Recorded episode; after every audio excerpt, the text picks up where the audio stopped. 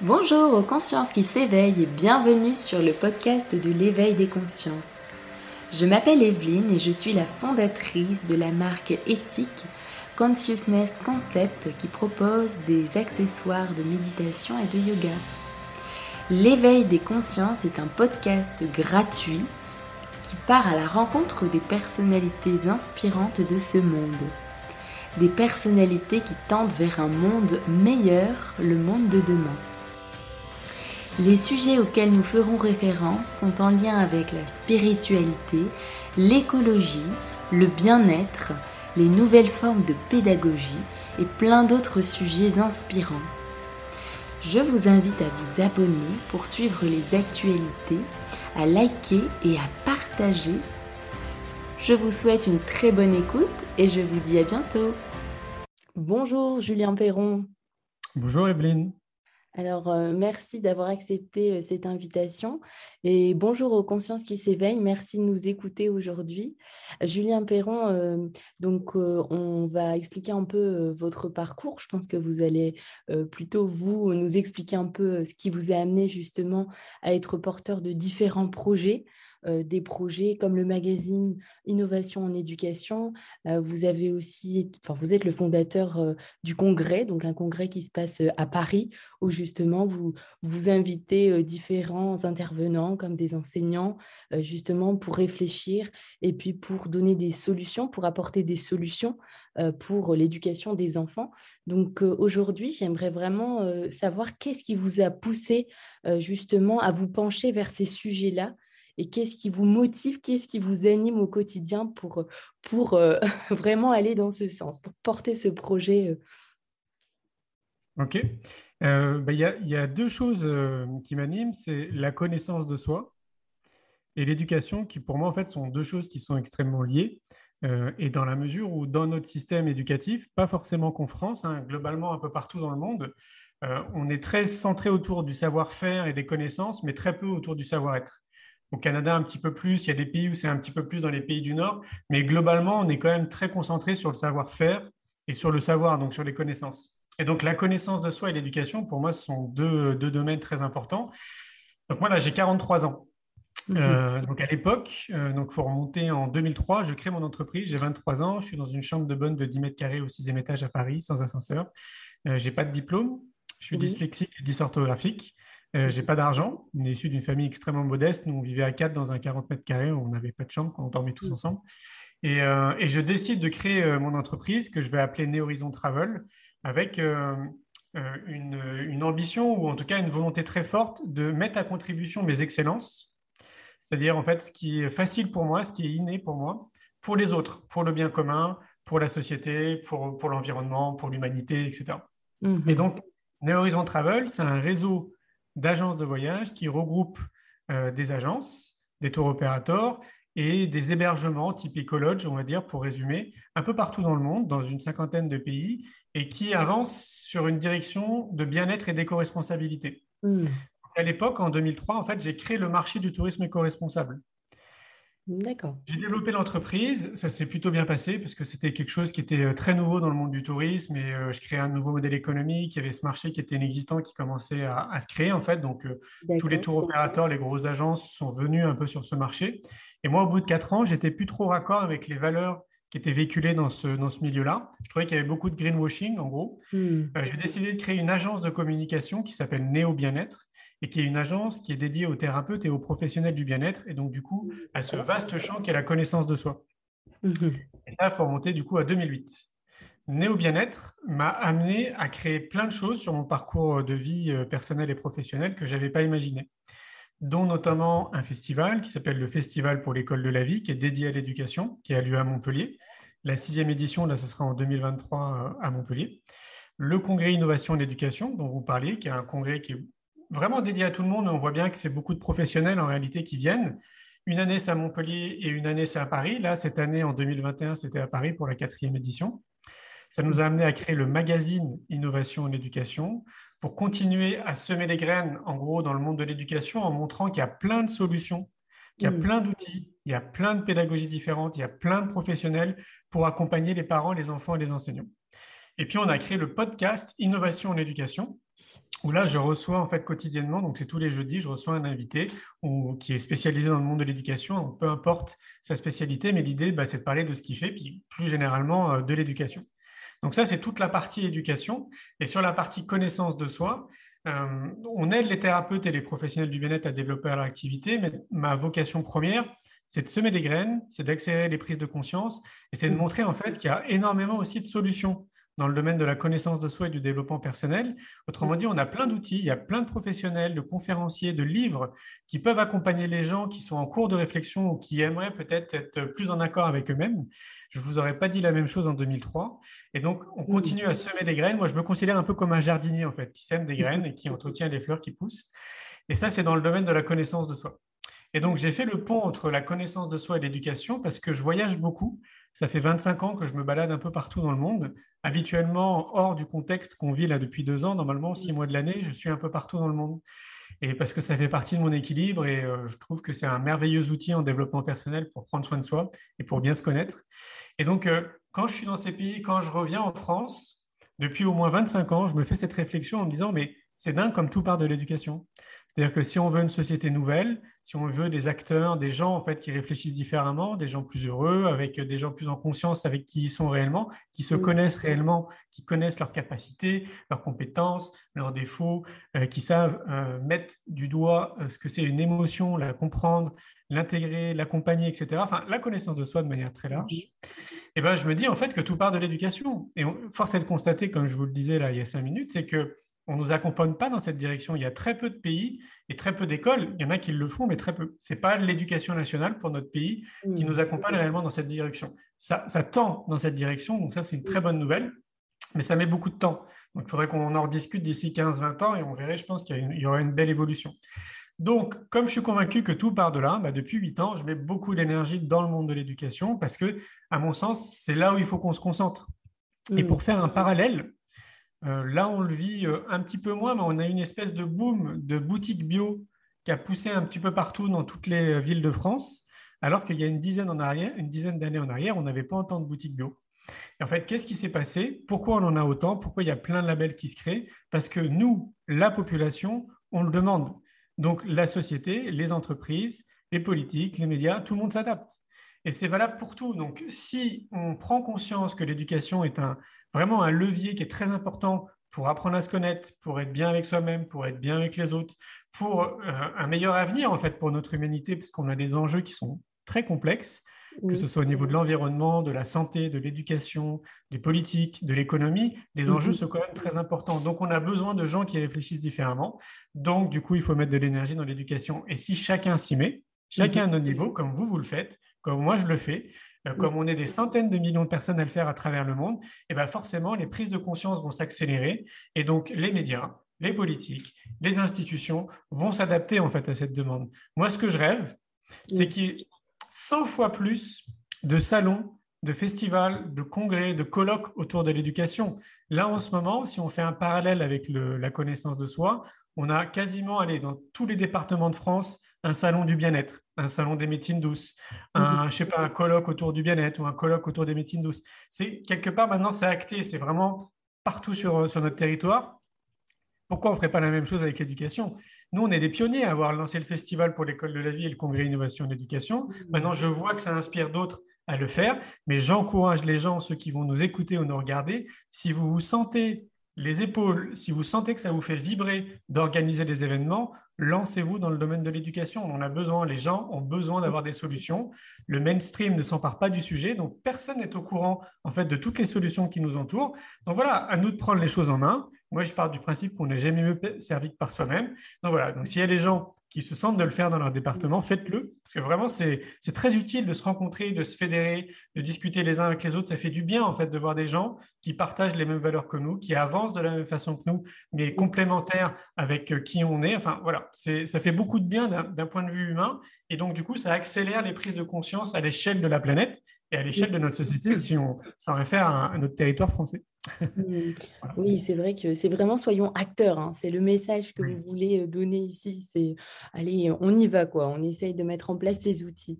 Et par rapport justement euh, aux pays, aux différents pays dont vous parliez, justement pour expliquer qu'il y avait d'autres méthodes euh, d'enseignement qui sont peut-être beaucoup plus, enfin c'est pas qui sont peut-être, qui sont plus bénéfiques pour les enfants. Est-ce que vous pouvez citer ces pays? Oui, bien sûr. Alors, je voudrais ajouter juste une chose. Il y a une phrase de Gandhi qui est très importante. C'est soit le changement que tu veux voir dans le monde. C'est une des citations euh, qui est très inspirante de Gandhi. Et je pense qu'au-delà de la conscientiser intellectuellement, il faut bien comprendre que c'est une réalité. C'est-à-dire que si on veut que notre monde change autour de nous, il faut que nous aussi, on soit acteurs en tant que citoyens et qu'on comprenne que nous aussi, on a une responsabilité citoyenne, que les choses évoluent dans le sens que nous, on a envie. Si on attend que ce soit des instances politiques, si on attend que ce soit des fédérations, des ONG, euh, je sais pas, l'éducation nationale, des choses extérieures à nous, oui, ça va peut-être aller dans ce sens-là, mais ça mettra beaucoup plus de temps. Donc, pour moi, c'est vraiment important de conscientiser ça. Soyons le changement qu'on veut voir dans le monde. et pour les pays... Oui, vas-y. Excuse-moi, euh, Julien, mais c'est parce que en fait, ça, m'évoque quelque chose de très fort, ce que, ce que vous dites. En fait, c'est par rapport aussi. Euh, enfin, moi, j'entends plein de personnes autour de moi, justement, grâce au podcast, en fait, ça élargit en fait les, conversations, ça élargit les mmh relations, etc. Et on se rend compte qu'on est beaucoup plus, justement, à vouloir intégrer ce genre de projet, mais qu'il y a énormément de personnes qui ne savent pas comment, à qui s'adresser et qui, en fait, se mettent toutes seules des barrières, ce qu'on a certainement pu faire. Enfin, moi, je l'ai fait aussi pendant des années à me dire, mais où je vais pouvoir euh, donner du sens euh, dans mon projet, comment faire, etc. Et en fait, je me rends compte qu'on est énormément. Donc, c'est vrai que, comme tu dis, ça, parle, ça part vraiment de l'éducation, de se faire confiance, de s'écouter soi-même, chose qu'on ne nous a pas enseignée évidemment, et c'est super de le dire. Moi, j'arrête pas de le dire. On est des millions de personnes à travers le monde. Sauf qu'en fait, les gens ne se rencontrent pas. Donc, les événements, pour le coup, sont super importants. C'est-à-dire que tu peux potentiellement, en marchant dans la rue, ça se trouve, croiser des centaines de milliers de personnes qui sont comme toi, qui peut-être font des choses de leur côté, ou peut-être pas, mais qui aimeraient en fait passer à l'action sans le savoir c'est des événements comme ça qui permettent de nous rencontrer en réalité. Donc, c'est vraiment très, très important. Et moi, je, te rejoins à fond parce que hmm. partout où je vais dans le monde, à chaque fois, je rencontre des gens qui sont acteurs en fait de leur, du changement qu'ils ont envie de voir, justement. Et que ce soit à petite échelle ou à grande échelle, ben, ils ont compris que le changement, il passe par eux. Et, euh, et donc, voilà, après, c'est vrai que si on revient à l'éducation, nous, en France, on n'est pas dans une culture qui est entrepreneuriale. Donc, les gens n'ont pas ce réflexe de se lancer, créer des entreprises, de créer des projets, de lancer des trucs, parce que notre environnement culturel, en fait, n'est pas orienté dans cette direction.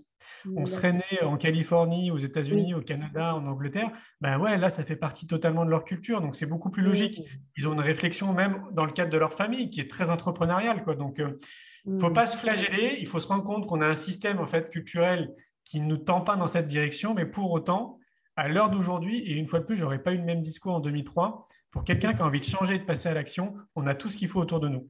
On a des gens comme toi qui font des podcasts, mm. on a des milliers de personnes sur YouTube qui font des vidéos super inspirantes, on a des milliers de bouquins, il suffit d'aller dans n'importe quelle librairie. Il y a plein de livres maintenant autour de l'éducation, autour du développement personnel, de la connaissance de soi, de la permaculture, tout ce que tu as envie en fait pour changer le monde autour de toi, tout est à portée tout est apporté autour de nous. Donc, euh, une personne qui dit Ah, bah, je ne sais pas par où commencer, bah, commence à faire des recherches. Tu tapes des trucs sur un moteur de recherche, c'est déjà le début. Quoi.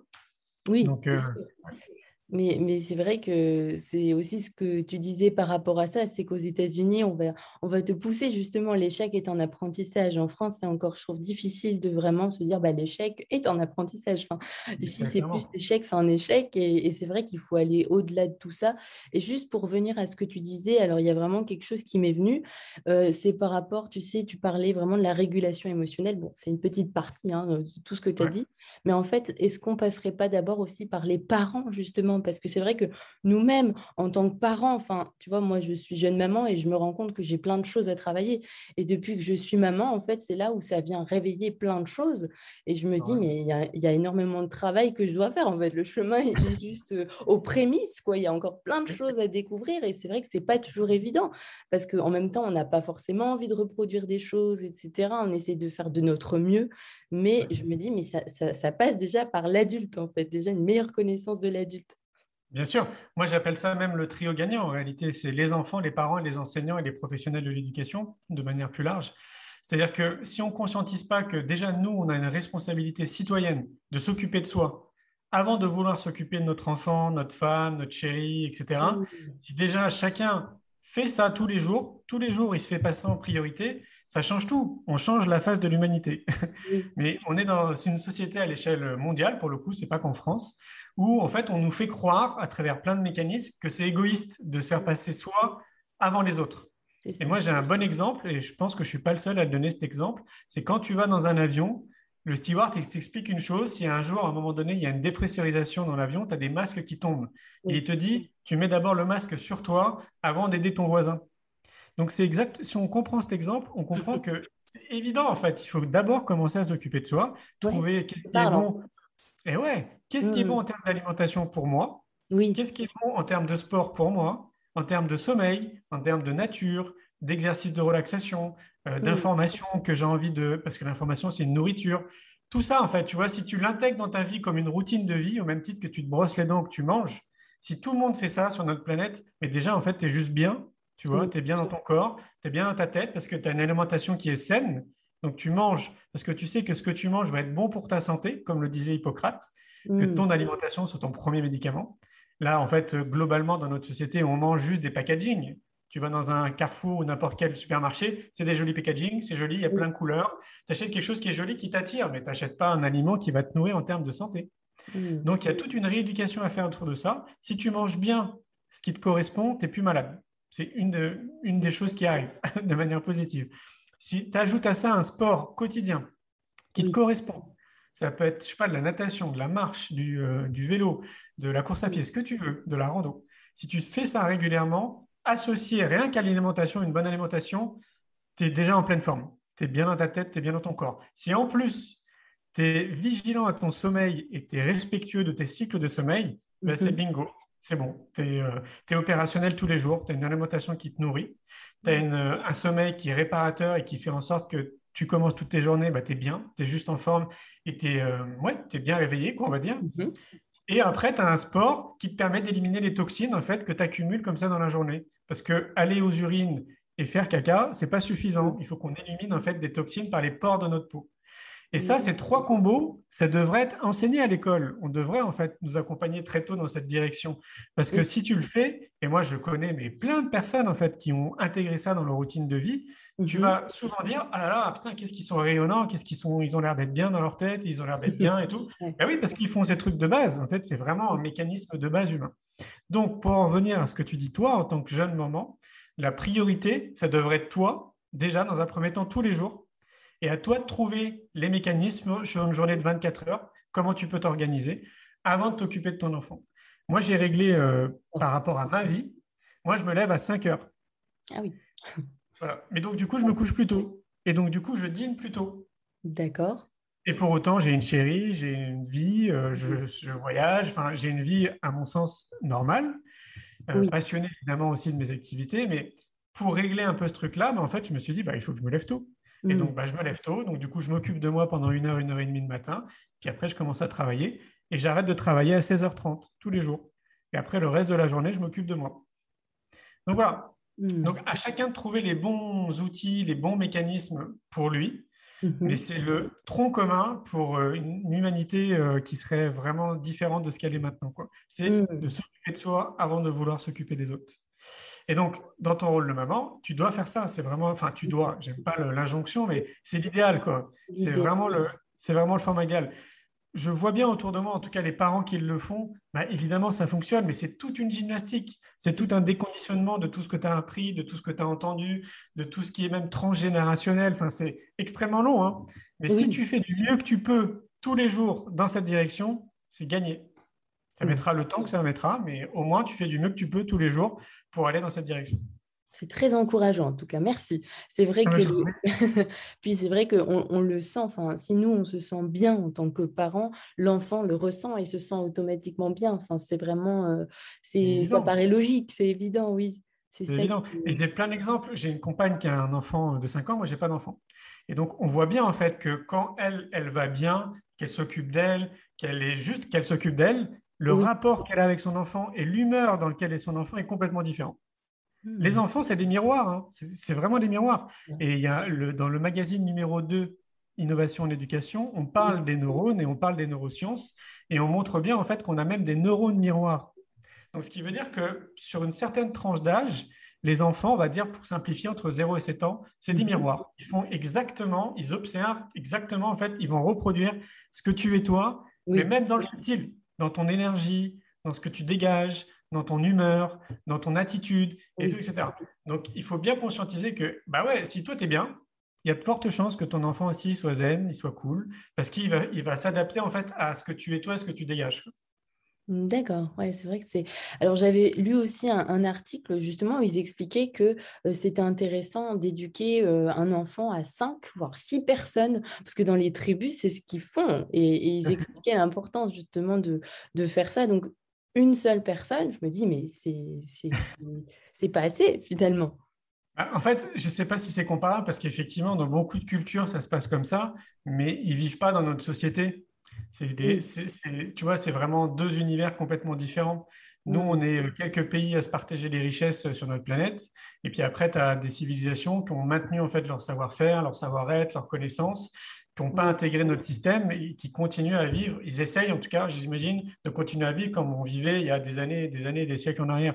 Mais c'est deux cultures complètement différentes, donc je ne suis pas sûr que ce soit euh, vraiment pertinent de les comparer. Par contre, c'est inspirant. Par contre, c'est vraiment inspirant de se dire que oui, effectivement, c'est intéressant de voir en fait que dans certaines cultures, ben, un enfant, il va avoir 30 euh, pères parce qu'il il va être dans une seule et même, euh, euh, comment s'appelle, un village, quoi, par exemple. Et mhm. chaque personne, chaque adulte va s'occuper des enfants. Donc, il n'a pas, enfin, quand je dis qu'il a 30 pères, pas biologique, hein, c'est juste que quand tu es comme ça dans un village, les, tout le monde, en fait, s'occupe des enfants. Mais nous, on voit bien, euh, si on prend en France, tu es dans un immeuble, tu es dans ta cage à lapin, hein, personne ne s'occupe de toi. Ce c'est pas du tout le même trip, quoi. Donc, complètement différent. Oui. Est-ce que tu aurais justement des, anecdotes à nous raconter par rapport à des pédagogies justement qui, sont meilleures, des, exemples? Ah, bah, C'est toujours le même principe. Je ne sais pas si elles sont meilleures, mais en tout cas, elles sont inspirantes. On pointe souvent du doigt les pays du Nord. Donc, tu sais, l'Islande, la Norvège, la Suède, la Finlande. C'est souvent ces pays-là qui sont pointés du doigt, mais ce qu'il faut conscientiser, c'est que là encore, ce n'est pas la même culture que nous. Hmm. Ce n'est pas les mêmes types d'éducation, forcément. Ce n'est pas les mêmes médias. Les médias ne parlent pas des mêmes choses. Les politiques euh, aussi sont différentes. Enfin, culturellement, tout est différent aussi sur place. Donc, on ne peut pas réellement faire un copier-coller de ce qu'on trouve génial dans un pays euh, du Nord, par exemple, et en, le ramenant ici en France. Par contre, on peut s'en inspirer et essayer de l'adapter à notre culture. C'est plutôt ça, en fait, tout l'enjeu. C'est voir que, ben oui, il y a plein de choses qui marchent comme dans ces euh, villages où bah, tout le monde s'occupe des enfants, comme en Finlande où on va peut-être avoir des classes de 15 avec trois enseignants pour euh, cadrer les, 15 enfants, ou mhm. qu'on va plus s'attarder sur chaque enfant pour comprendre comment il fonctionne. tout ça, c'est très inspirant, mais il faut l'adapter à notre société. Et c'est pour ça que nous, en France, ça demande toujours beaucoup de temps en fait d'évoluer à tous les niveaux, hein, que ce soit dans la santé, l'environnement, l'éducation, peu importe. On voit mhm. bien que nous, on a un peu un escargot. Donc, on, on avance tout le temps, mais très très lentement en fait. C'est extrêmement lent parce que c'est lié à notre culture, c'est lié à notre machine. Si on prend l'éducation, c'est quand même plus d'un million de salariés, c'est la plus grosse entreprise du monde. Donc euh, forcément, ça ne peut pas. Eh ben voilà. Donc ça ne peut pas euh, évoluer comme ça du jour au lendemain. Donc euh, oui, ça avance, moi je le vois, et en interne et à l'externe, sauf que bah, ça avance très lentement.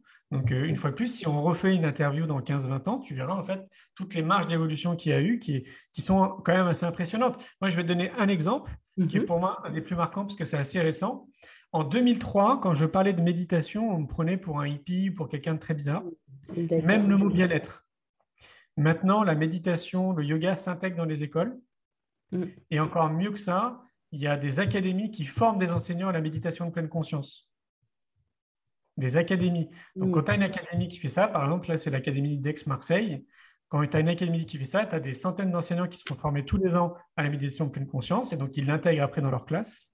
Et donc, forcément, ça inspire après d'autres académies. Tu sais, c'est un effet bah, miroir aussi, c'est le même principe. Ça donne envie aussi aux autres parce qu'on voit que ça fonctionne. Et ça, il y a encore à peine deux ans, c'était inimaginable. C'est incroyable.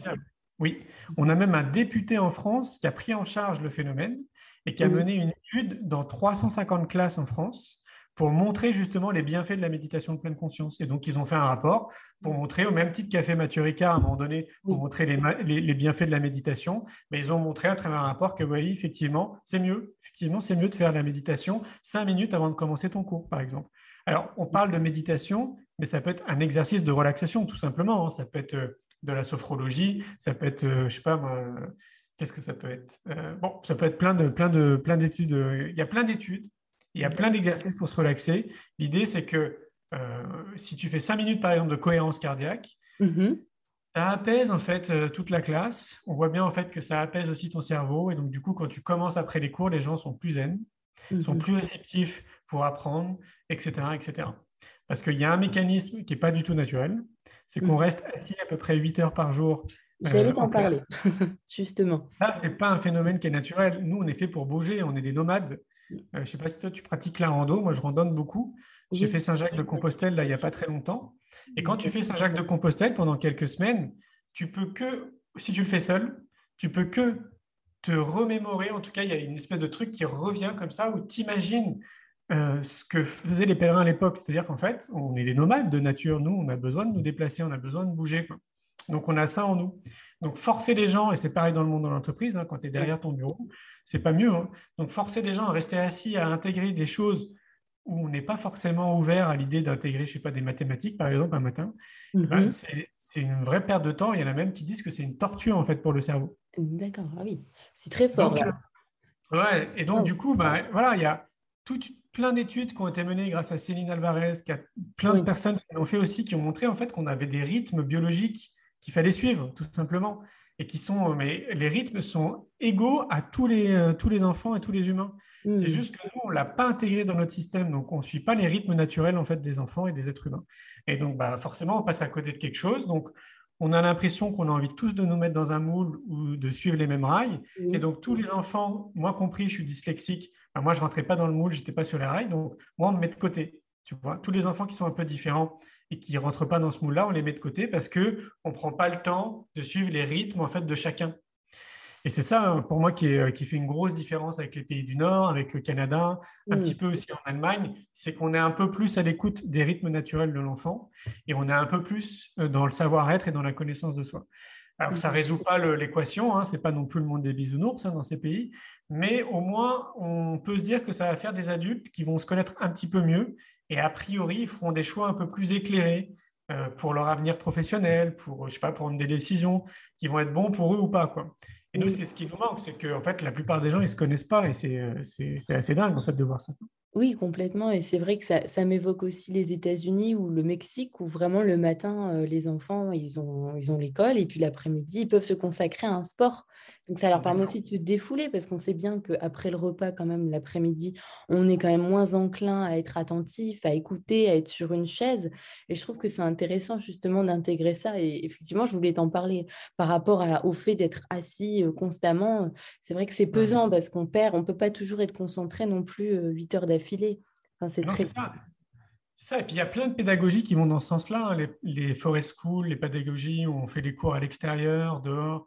Oui. Euh, même Montessori, on laisse les enfants en fait, se balader comme ça dans la classe. il y a plein d'outils, plein de pédagogies qui vont dans ce sens-là. Et on voit mhm. bien en fait, que l'enfant, eh il a besoin de bouger. Et encore mieux, on voit bien en fait qu'on apprend mieux en bougeant, c'est-à-dire qu'on apprend mieux dans l'expérience, en faisant des choses. Et mhm. ça aussi, c'est quelque chose qui change tout parce que même en tant qu'adulte, je pense que tout le monde peut le vérifier. Quoi. Tu vas apprendre mais dix fois mieux en manipulant quelque chose, en faisant l'expérience par toi-même, donc physiquement, plutôt qu'en lisant un bouquin, en essayant d'apprendre par cœur ce qui a marqué dedans. Mhm. Euh, et, ça, bah, c'est pareil, c'est autre chose qu'on pourrait essayer d'amener davantage dans notre système, mais pas qu'en France, hein, un peu partout, parce qu'ils sont mhm. rares quand même ces pays où ils vont dans cette direction, mais d'intégrer davantage, de vivre l'expérience pour apprendre. Et mhm. alors, le pompon sur le gâteau, ça serait en plus en s'amusant. Alors, si ah on s'amuse on, est dans l'expérience. Euh, ah là, c'est juste génial. Les enfants, enfin, je ne sais pas si c'est le cas euh, pour toi, mais moi, déjà à l'époque, quand j'allais en cours, je n'avais pas du tout envie d'aller en cours. C'était euh, une plaie, en fait, d'aller en mm. cours. J'étais pas, ça ne me mettait pas en joie. Et quand je vois les enfants d'aujourd'hui qui vont en cours, c'est encore pire. Mm. Alors que c'est censé être un, endroit où on va s'amuser, justement, où on va apprendre joyeusement. J'entends des parents qui disent à leurs enfants devant l'école bon courage. c'est difficile, surtout à cet âge-là. Enfin... C'est pas normal.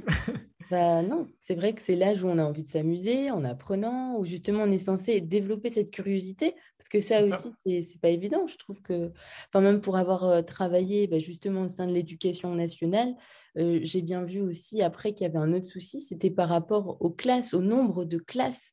Il y a tellement d'enfants aussi que, enfin, tout seul, c'est vraiment pas évident non plus. Enfin, les, les enseignants sont pas non plus aidés pour être accompagné, pour pouvoir euh, mettre en place, parce que comme tu disais, il y a différentes formes d'intelligence.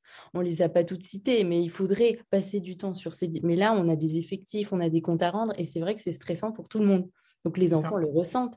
Et on sent bien aussi la souffrance au sein de l'éducation nationale. Enfin, on sent bien qu'on est à la limite et il faut trouver des, solutions comme toi, ce que tu proposes, que vous faites. C'est super de le dire parce que c'est pour moi, c'est très important que les gens se rendent compte de ce que c'est d'être enseignant. Et c'est très difficile quand tu n'as pas vécu l'expérience. Donc moi, j'invite les gens, c'est un peu comme dans Vie ma vie, à être prof pendant un mois, ah oui. se rendre compte en fait, de ce que c'est d'être enseignant, parce qu'il faut les remercier, les enseignants. Ils font juste un travail pour moi extraordinaire. Et c'est bien de le dire, parce qu'ils sont confrontés à un système sur lequel ils ne sont pas forcément d'accord. Donc en fait, ils suivent des directives euh, sans trop avoir envie de les suivre. Ils se sentent obligés de les suivre, alors qu'en réalité, ils ont une liberté pédagogique. Et ça, il y a au moins 50% des enseignants qui l'ont oublié. Quoi ils ont une vraie liberté pédagogique. Il faut qu'ils suivent un programme, mais en termes de pédagogie, ils peuvent faire comme ils le souhaitent. Après, bah, évidemment, ça va dépendre des directeurs d'établissement, etc. Mais en tout cas, textuellement, ils ont le droit, ils ont une vraie liberté pédagogique. Et donc, il y a quelque chose de très frustrant pour certains, c'est qu'ils ne peuvent pas aller dans ce sens-là parce qu'ils ont des supérieurs qui leur disent de ne pas aller dans ce sens-là, parce mm. qu'ils ont des collègues qui vont leur dire, bah, s'il a mené une expérience, qui veut dire, bah, c'est n'importe quoi ce que tu fais. En fait, voilà, on est vraiment face à un système où il y a 50% des enseignants, soit qui passent à l'action et qui se forment en parallèle pour tester et mm-hmm. mener des expériences dans leur classe, et 50% des enseignants, ce n'est pas de leur faute, en fait, ils ne sont pas ouverts. Ils ne sont pas ouverts à ces nouveautés. Alors, je parle de nouveautés, mais pour certains, Montessori, ça fait un siècle, hein, donc ce n'est plus une nouveauté. Euh, ils ne sont pas ouverts en fait à tout ça. Donc, du coup, ça met un peu de temps pour que les graines euh, qui ont été semées puissent un peu pousser et se dire Ah, mais tiens, au final, mon collègue qui fait ça, ça a l'air de marcher, tiens, je vais aller le voir. Et, euh, et ça, c'est vraiment important de lire parce qu'il y a une espèce de clivage au sein de l'éducation nationale. Il y a les gens qui essayent, mais parfois qui sont frustrés parce qu'ils ne peuvent pas il y a ceux qui se forment et qui mènent des expériences, et puis parfois, en fait, on se fiche un petit peu d'eux, ou on leur met des bâtons dans les roues. Et puis, il y a ceux qui arrivent à le faire, et là, dans ce cas-là, ils deviennent vraiment des gens hyper inspirants autour d'eux, mais ça reste encore une minorité. Quoi. Donc, c'est vraiment très, très important de le dire qu'on est face à un système qui n'est qui est pas évident, en fait, pour ceux qui ont envie de mettre en place des choses. Et en plus, il y a toute une pression au niveau de l'administration, c'est extrêmement compliqué. Quoi. Et en plus, on a des centres de formation, donc l'INSPE, qui ne forment pas les enseignants en fait, à être enseignants. Oui, on leur forme tu vois, on les forme avec beaucoup de savoir. En gros, c'est très théorique. Mais alors, par contre, à gérer euh, toute une classe de 30 élèves, ça, on ne leur apprend pas.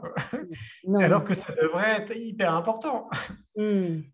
Oui, non, mais c'est clair que moi, j'ai vu pas mal de personnes qui avaient le concours et au final, qui n'arrivaient pas à gérer et qui se frustraient et qui arrêtaient, qui changeaient ah complètement de métier. ça, ça, arrive beaucoup. Quoi. C'est, la, la gestion humaine, c'est hyper compliqué. Alors, encore plus quand tu as 30 personnes, ça veut dire 30 personnalités différentes avec peut-être des 10, des TDAH, euh, des machins. Ah, c'est hyper compliqué. En plus, avec des jeunes ou des, enfants en bas âge qui je te dis, pas forcément envie d'aller à l'école. Et toi, là-dedans, il faut que tu réussisses à te débrouiller pour intéresser tout le monde et puis pour comprendre comment Paul il fonctionne, comment Stéphanie elle fonctionne. Ah, c'est super complexe. Hmm. Donc, il faut rappeler tout ça et essayer de faire en sorte que tout le monde avance main dans la main, parce que l'idée, ce n'est pas de, décloisonner tout le monde euh, et, qu'on crée plein d'écoles alternatives, c'est surtout pas ça l'idée. L'idée, c'est qu'on avance tous main dans la main et qu'on trouve qu'il bah, y a plein de solutions autour de nous.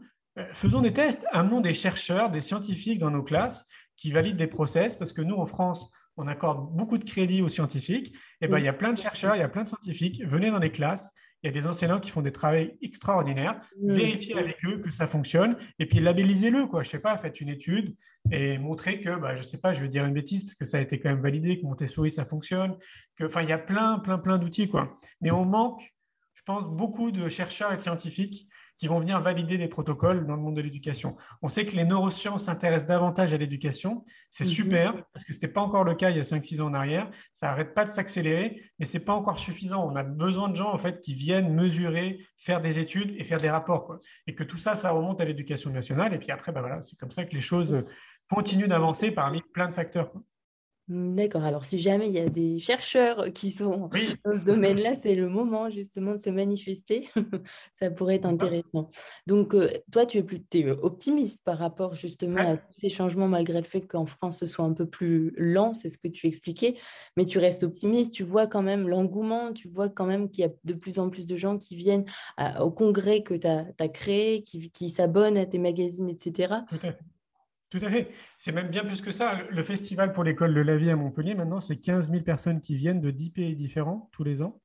Euh, il y a 220 exposants, il y a 35 conférences, des animations, des débats, des concerts, euh, des spectacles pour les enfants. Et plus les années passent, et plus il y a du monde qui vient. Là, on a été stoppé depuis deux ans, mais si on continuait, je pense que bah, on serait peut-être à 20 000 personnes maintenant qui viendraient. C'est vraiment extrêmement exponentiel, C'est assez impressionnant. Et le congrès innovation et éducation, c'est pareil, c'est le même phénomène, sauf qu'on est euh, dans une salle, donc on ne peut pas accueillir 15 000 personnes. Là, à Paris, on pouvait accueillir 1200 personnes. Mhm. Et la nouveauté de cette année, c'est qu'il y avait 600 personnes qui étaient connectées en ligne aussi, qui suivaient dans 40 pays dans le monde et qui suivaient le congrès aussi en direct. Donc ça, c'est la petite nouveauté. On pense qu'on va le faire euh, tous les ans maintenant. Parce qu'effectivement, il y a des gens qui ne peuvent pas se déplacer, qu'on le veuille ou non. Donc, euh, si pour eux, c'est cool pour eux de le suivre à distance, bah, au moins, ils auront cette possibilité. Donc, oui, c'est exponentiel. Le magazine, c'est pareil. Là, on, est, on va bientôt arriver à 8000 abonnés alors qu'il est sorti au mois de février, donc c'est assez récent. Oui. donc, euh, bah, tous les deux mois, on a à peu près entre 500 et 1000 nouveaux abonnés en fait qui s'abonnent au magazine. Donc, on sent mhm. bien aussi que c'est exponentiel. Euh, le podcast Innovation et l'éducation, il continue aussi à croître. Enfin, tout continue en fait à, se développer parce qu'on a créé des ponts, tu vois, entre le festival, le congrès, le magazine, le podcast, euh, tout ce qui est lié à la connaissance de soi. On a aussi un podcast qui s'appelle C'est quoi le bonheur pour vous? Qui est rattaché au film C'est quoi le bonheur pour vous que j'ai réalisé, qui est disponible sur YouTube d'ailleurs. Euh, on a plus de 2 millions de personnes maintenant qui ont vu le film au cinéma et bientôt un million, je crois, sur YouTube. On est à 900 et quelques. Mhm. tout ça, en fait, nous, on crée les ponts pour continuer à semer les graines et pour euh, faire en sorte que dans le monde de l'éducation, ça puisse inspirer les gens à se dire Ah ben tiens, c'est super ce qu'il fait. Euh, peut-être que moi, à mon niveau, je pourrais faire quelque chose aussi. Mhm. C'est voilà. comme je te disais, moi, je me considère comme un jardinier qui, qui sème des graines. Alors, euh, euh, Julien, où est-ce qu'on peut euh, retrouver tous ces projets? Est-ce que tu peux citer ben, C'est très simple. Hein. On est un peu partout. Donc, le plus simple, ce serait. Ben, on tape Julien Perron dans un moteur de recherche. Perron, ça s'écrit P-E-R-O-N. Et là, on va tomber sur plein de choses. Donc, de fil en aiguille, on va arriver un peu sur tous les sites. Mais chaque activité a un site internet. Donc, le Festival pour l'école de la vie, il a son site le congrès Innovation en éducation, pareil, le magazine Innovation en éducation aussi, le podcast, le podcast C'est quoi le bonheur pour vous, l'agence Néo Bien-être, euh, l'école de la vie, c'est l'école qu'on a envie de créer, pareil, elle a son propre site internet. chacun a son site, donc on tape ça dans un moteur de recherche et on tombera sur, sur les sites. Bah, sinon, on est sur les réseaux sociaux, sur Instagram, sur Facebook, euh, sur LinkedIn, on est un petit peu partout. On a une chaîne YouTube qui s'appelle Néo Bien-être. Enfin, c'est pas très compliqué de tomber sur nous. bon, ça va. Alors, ben, merci encore pour ce partage. Et puis, justement, ça, en tout cas, moi, ça m'a remotivé de me dire qu'il y, a des personnes euh, comme toi et comme euh, bah, toutes les personnes qui t'accompagnent dans ces projets, semeurs de conscience et puis vraiment qui tendent vers un monde meilleur. Donc, merci pour ce partage et j'espère que les personnes qui nous auront écoutés, elles se sentiront aussi inspirées par ce témoignage et puis par tous ces projets. Alors, n'hésitez pas à partager la vidéo et à vous abonner. Merci. Bonne journée.